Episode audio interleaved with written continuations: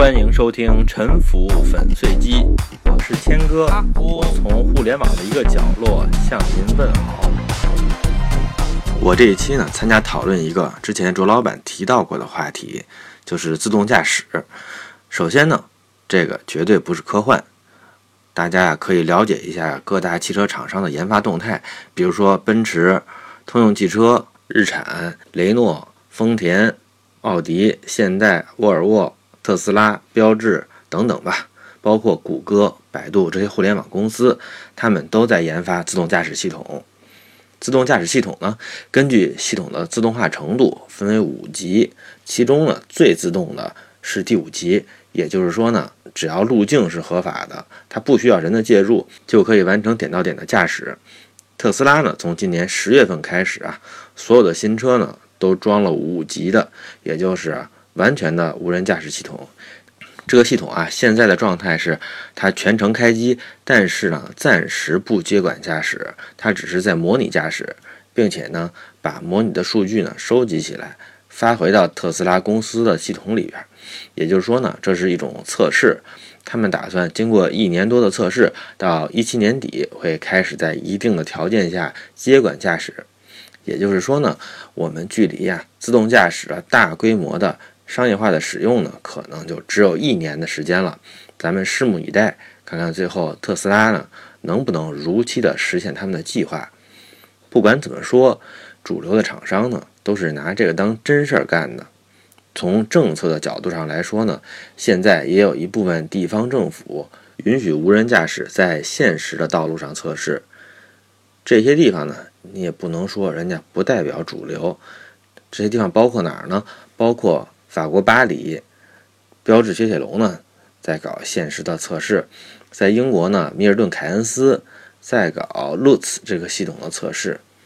美国呢，现在有六个州，其中包括像加州和佛罗里达这样很大的州，加上呢华盛顿特区，在这里呢，无人驾驶已经合法化了。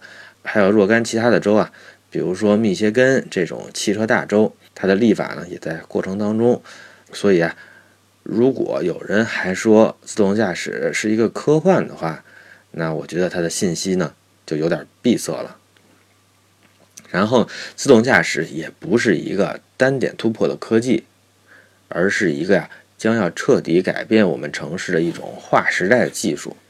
用流行的话讲呢，哎，这就是一种颠覆式的创新。它要颠覆谁，谁就应该特别的注意。这里面呢就包括城市规划。城市交通管理、轨道交通工程等等吧。我们现在呢搞的是得意洋洋，但是啊，这个船呢说翻就翻。如果您是城市规划和交通系统有关的人士，我觉得您真得注意一下这些，不然呢，您可能搞不清楚交通领域的公共投资应该投向哪里。如果啊是领导干部，是说话算数的人，就更应该知道。自动驾驶啊，它不是小孩玩具，要颠覆很多现有的技术的。我们中国呀，每年啊花上万亿用来建设城市道路、地铁和高速公路，这些投向是正确的吗？我们现有的道路系统，它的作用还没有完全发挥出来，为什么呢？因为呢，人在开车的时候啊，在跟车的时候呢，我的经验是啊，如果你前面的车呢没有踩刹车，只是松了油门。你在后面呢，发现它慢下来的时候啊，两辆车的距离啊已经在迅速拉近了。人靠眼和大脑啊，对前车运动趋势的反应是比较慢的，所以啊，一般我们在高速公路上跟车的安全距离呢，至少是五十米。在这种情况下呢，高速公路流量的最大值啊是每小时每个车道能通行两千两百辆车。在这种情况下呢，路面上。车辆占据的面积仅仅是道路面积的百分之五，也就是说，并没有充分的利用道路资源。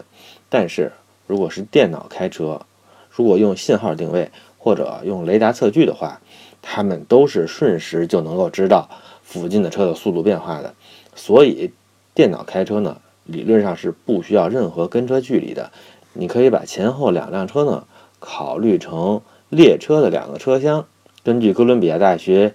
伊凡·阿克曼的一个报告呢，全自动驾驶的高速公路，它的运行效率，或者说道路的带宽，可以提升百分之二百七十三。也就是说，从现在的两千两百辆每车道每小时呢，提高到八千二百辆。自动驾驶呢，它不会违章，所有的人为的，因为啊非理性的驾驶导致的交通问题呢，都会消失。交通流的路径呢，也可以优化。什么意思呢？就是说呢，信号灯都不用等，系统啊会把你的路径优化。这个可能呢略微有点专业，我给您举一个比较生动的例子。有一个日剧叫做《Doctor X 大门未知子》，这个第四季里啊有一个队列表演，就是呢医生啊排成两个方阵，他们呢九十度垂直交叉，齐步走，各走各的。这两个队伍呢互相穿过。但是啊，他们这些人啊碰不到一起。我在封面的附图里呢放了一个截图，您一看就知道了。这个就是交通流优化的大概的原理图吧。我现在上班是十公里的路程，需要开四十分钟，相当于呢每小时呢是十五公里。如果呢我的路径是完全优化的，可能啊只需要十分钟。所以啊，自动驾驶普及的那天呢，基本可以消除啊一切的交通阻塞，而且呢其实就不需要再修路。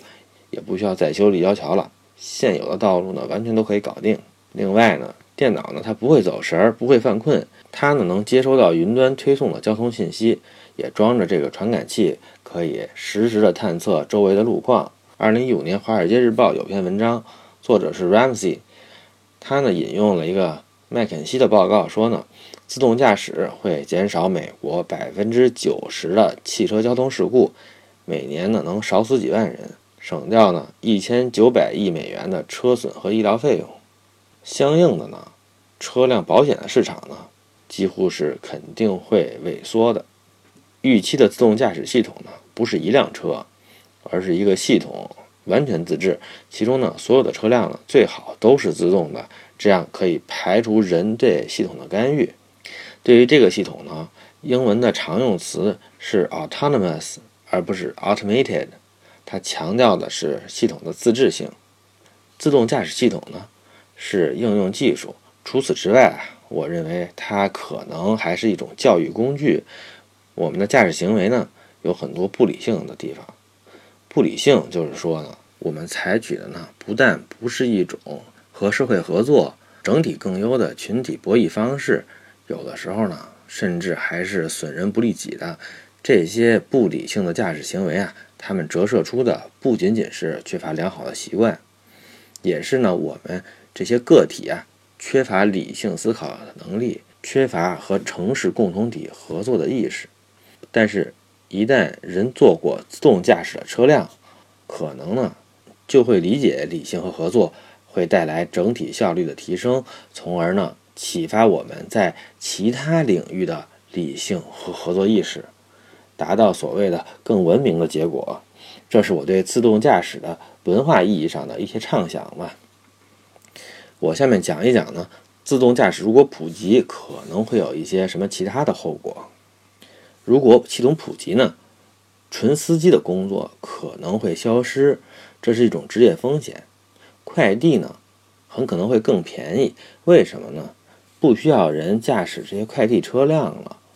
取送邮包呢，可以变成无人操作的。对于快递员来说，这也是一种职业风险。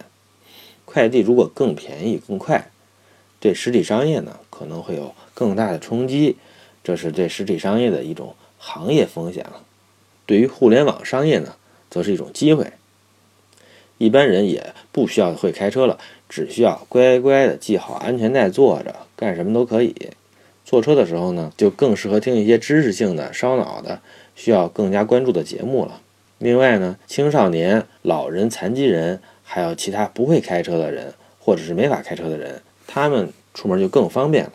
未来呢，您可能拥有一辆自动驾驶的汽车，但是自动驾驶的车辆呢，其实啊更适合共享经济，它会比现在的网约车更便宜。为什么呢？首先呀。可以省掉驾驶员的工资，其次呢，车辆不需要下班，可以全天运营，这样就更更节省车了。有这个调研说呢，现在的私家车呢，平均只有百分之三的时间是在开动的，其他的时间呢都是在停着。所以啊，一辆自动驾驶的共享车呢，可能可以取代几十辆私家车的用途，社会上车辆的绝对数量会减少。这对汽车厂商来说呢，不一定是好事了。但是汽车厂商呢，还是得搞自动驾驶，因为呢，你不搞，别人搞了的话呢，你会更完蛋。第三呢，自动驾驶系统的效率更高，能耗更低，更加的节电节油。综合上面呢，我估计成熟之后，无人驾驶的网约车呢，会比现在的网约车便宜一半。以后你就更不需要自己养车了。城市里啊，也不需要那么多的停车空间，城市可以变得更小、更紧凑。高架桥呢，可以拆掉，改成住宅、办公楼、公园、学校、医院、购物中心、图书馆，什么都可以。自动驾驶的车呢，不需要按喇叭，也可以是电动的、低功率的，这样呢，城市里面就会更加的安静。反过来，因为行车的效率提高了，想住在郊区也没问题。比如说呢，你可以住到离公司三十公里之外，但是啊，上班可能只需要半个小时，这样呢，我们居住的区位的选择其实就更多了。问题就来了，那城里的房价会不会下降呢？我也没有答案，我只能说呢，有这个可能吧。如果您特别喜欢开车，我认为呢，未来的系统呢，也完全可以允许您开现在的车上街。就像现在北京的街上呢，也允许这些拉西瓜的驴车上路嘛。只不过呢，您的驾驶行为的可预测性就比较差了。自动行驶的车呢，就需要防备着您一点，见到您呢慢一点，稍微绕一绕，躲着走。在未来啊，我认为咱们自己开车呢，大概就和现在的驴车是一个性质的事情吧。但是呢，走路和骑自行车，我认为呢不会被淘汰。倒不是因为他们人性化或者怎么样，而是因为啊，无人驾驶啊，它成本再低，也低不过走路和骑自行车。走路的成本是零嘛，所以啊，这是很难被取代的。上面说了，自动驾驶系统呢，会颠覆司机和快递员的职业，颠覆汽车公司本身，会颠覆汽车保险，会颠覆高架桥、停车场，可能呢，会颠覆城市区位的价值。它还会颠覆什么呢？我认为呢，所有时速两百公里以下的其他的交通工具啊，都有可能面临淘汰，因为自动驾驶车辆可能会是这个速度段上效率最高的交通工具。自动驾驶它的成本呢会不断降低，但是呢，地铁的成本下降的空间却不太大，这就意味着地铁可能会被淘汰。这对于热爱地铁的规划师和城市主义者来说呢？这真是一个非常可怕的消息，但是呢，在历史面前呀，咱们城市主义者呢还是要保持中立的。新一代的交通工具，完全取代旧的基础设施，使旧的基础设施投资呢完全打水漂，这种情况在历史上也不是没有出现过。美国在19世纪中期呢，曾经一度大修运河，这其中呢比较著名的、最成功的是。伊利运河和芝加哥运河，但是啊，除了这两个案例之外，美国还修过很多其他的运河，比如说切萨皮克俄亥俄运河，缩写叫 C&O 运河。这条运河呢，三百公里长，它翻山越岭啊，本来是要翻越阿巴拉契亚山脉，连接俄亥俄河和大西洋的，但是呢，一直没修完，只是马里兰山区的煤矿呢，用它运了几十年的煤。然后啊，这条运河就废弃了。现在在华盛顿特区的历史街区乔治顿呢，还能够看到运河的遗迹。还有一条就是亚历山大运河，它在华盛顿特区和弗吉尼亚之间的波多马克河上有过一座通船的水桥，现在呢就只剩下几根半截的桥墩作为它的痕迹了。还有俄亥俄州啊，曾经建过一条。迈阿密伊利运河是连接五大湖和俄亥俄流域的一项工程，也是投资人花了几千万美金的。运河刚刚修好，还没几年，很不幸，铁路就修通了。这之后呢，这些运河几乎就没有任何挣扎的机会，就成为遗迹了。类似的，二十世纪初的主流城市交通工具有轨电车，也在一九二零年代之后呢，在一些地区啊。逐渐被汽车所替代，逐渐成为了一种非主流的交通工具。今天啊，地铁和高速公路网有可能也面临一种类似的危险。我并没有完全的信心说他们一定会被自动驾驶系统淘汰，但是啊，这种可能性，我认为是所有的利益相关方，包括政府、高速公路、地铁的投资和施工企业、地铁车辆和信号技术的供应商，他们都应该严肃思考的问题。实际上呢，因为涉及到了公众投资，我们其实每一个人啊都是这件事儿的利益相关方。钱是花在地铁上。高速公路上，还是花在开发自动驾驶系统上？我呢是没有明确的答案的，我就留给听友们思考和想象吧。